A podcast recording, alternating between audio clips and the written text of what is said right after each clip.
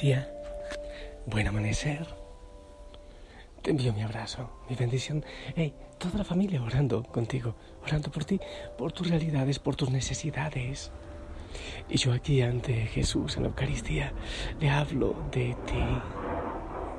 Que Él te bendiga, que Él te abrace. Lo siento por el avión, pero bueno, ya es familiar. Hace parte de nuestra oración.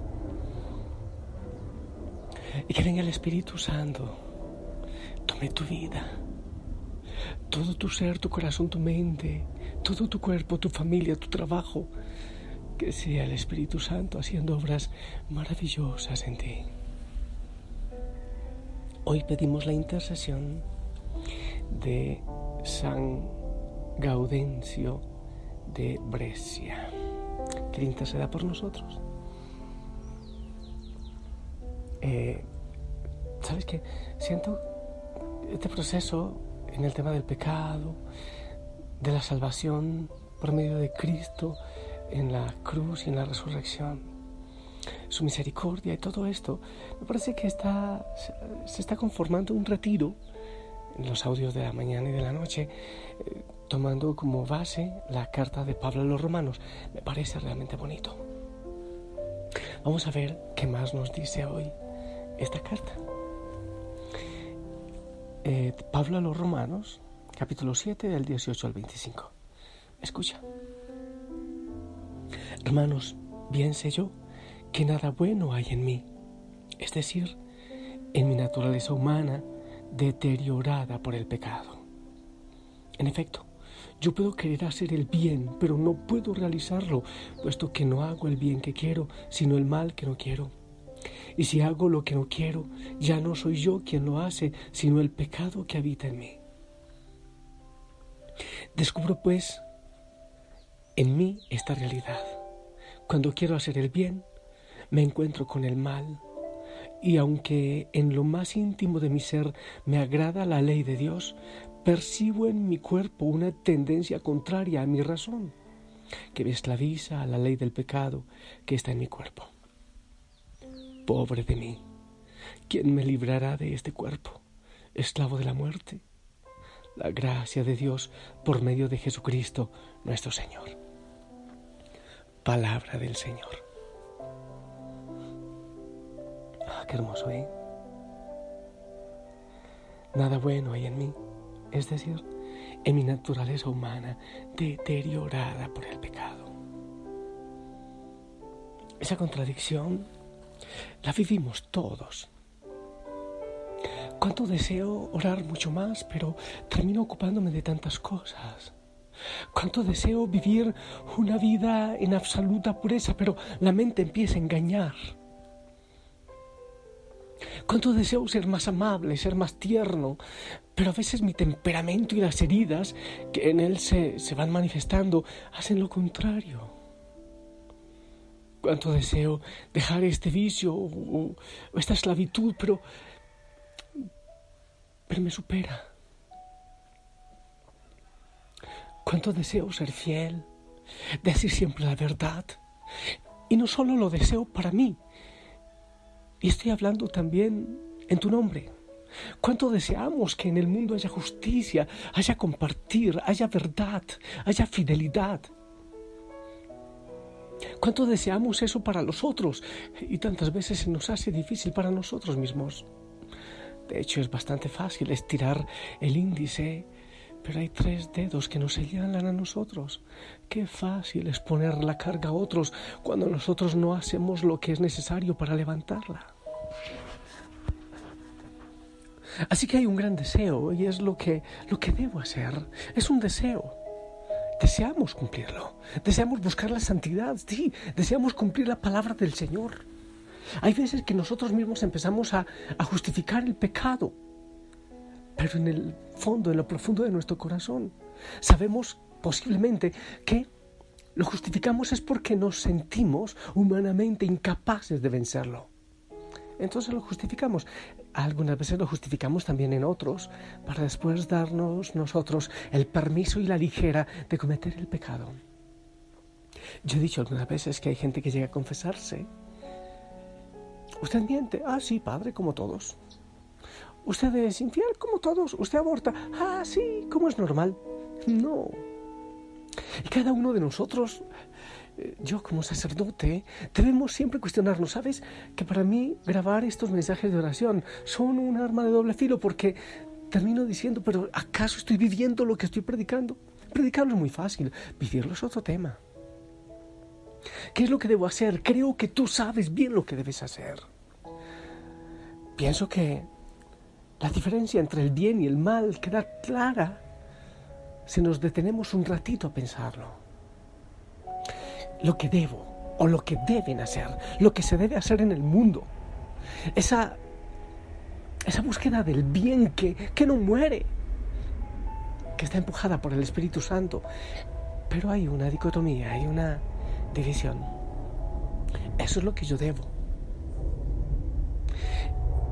Ese es mi deber, sí, buscar la bondad, la verdad, pero ¿qué es realmente lo que me seduce? ¿Qué es realmente lo que mi cuerpo y mis tendencias tan frágiles y tan humanas están buscando? Entonces quiero ponerme a estudiar porque debo estudiar, pero resulta que hay un video en YouTube que me seduce y me encanta y pierdo la tarde y parte de la noche. Debo ser fiel, pero es que hay una tendencia a mirar siempre hacia el potrero ajeno.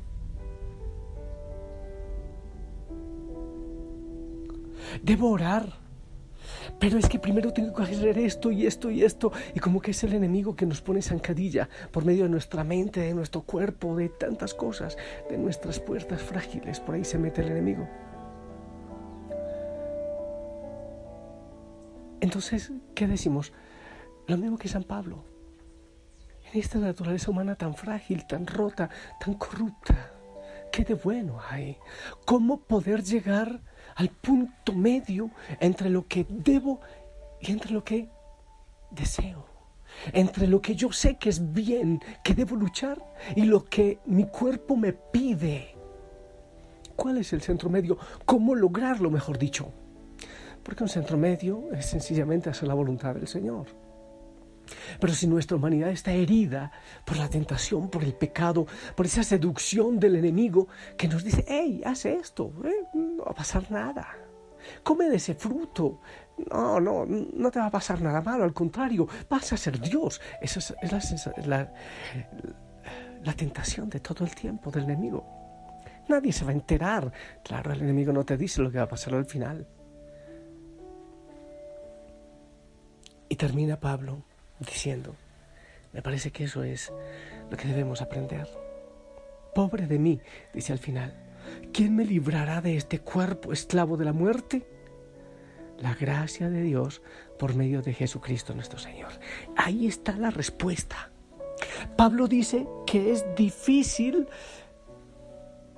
la concordancia entre lo que debo y lo que quiero, lo que me seduce, lo que me llama, lo que me atrae, que es difícil. El único que puede lograrlo es Jesucristo. Solo Él.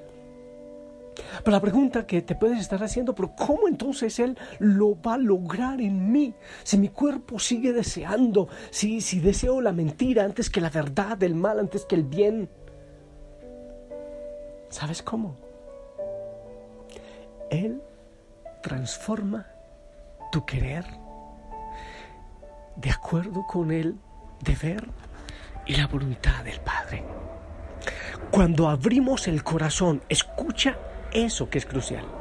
Si abrimos el corazón al Señor, Él poco a poco empieza, con su manera sutil y amorosa, a ir transformando nuestro querer. Y entonces esa atracción al pecado empieza a doler y empieza a moverse en el sentimiento, en el corazón y también intelectualmente. Y el cuerpo seguirá buscando la tendencia, pero nuestra, nuestro corazón vendrá a decir, hey, no es por ahí.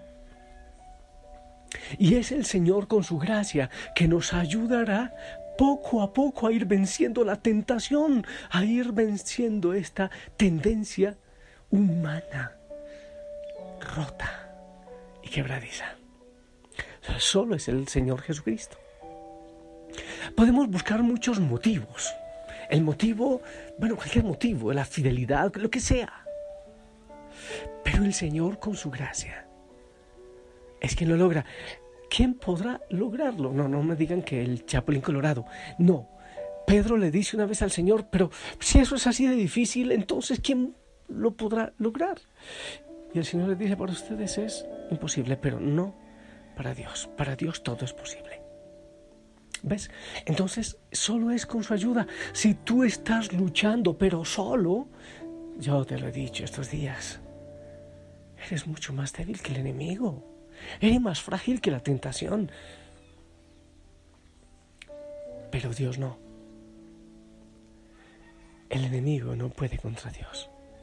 No te olvides que como el enemigo no puede atacar a Dios, entonces Él ataca a su obra hermosa, a su criatura hermosa, que eres tú. Solo el Señor puede ayudarnos a vencer.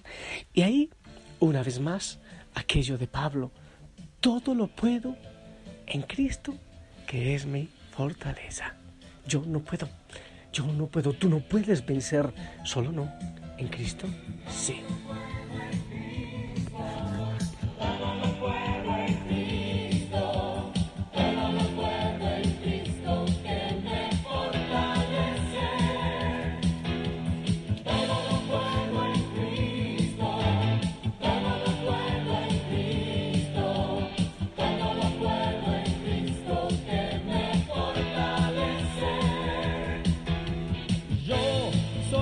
saca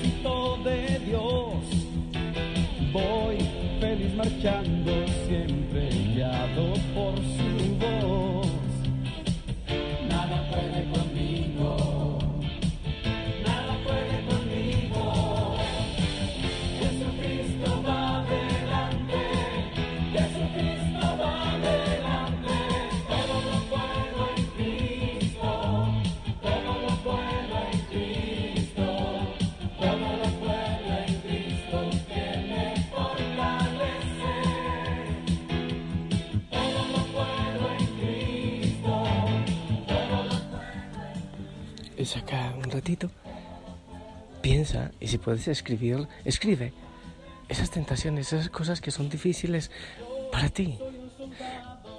Eh, aquellos propósitos que chocan con tu fragilidad y con tu humanidad. Algunos dicen yo no escribo porque alguien va a leer.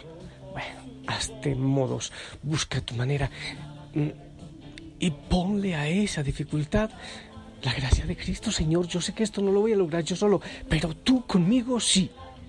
Yo contigo lo lograré. Haz propósitos. La vida es de propósitos. Eh, intenta, por ejemplo, no, no tomes varias cosas al tiempo, toma uno. Normalmente el pecado es como una bola de nieve que empieza con una cosa pequeña y se va aumentando y aumentando. Casi siempre hay una tendencia, el meollo, algo que te lleva a las otras y a las otras y a las otras. Pues busca trabajar esa que es como tu, tu tendencia, como tu principio y fundamento equivocado. Y empieza a trabajarlo. ¿Y qué tal si lo trabajas un mes, por ejemplo? Un mes vas pidiendo al Señor la gracia y la fuerza. Y seguramente que el Señor hará obras maravillosas en ti. Yo te bendigo. En el nombre del Padre, del Hijo, del Espíritu Santo. Amén. Esperamos tu bendición.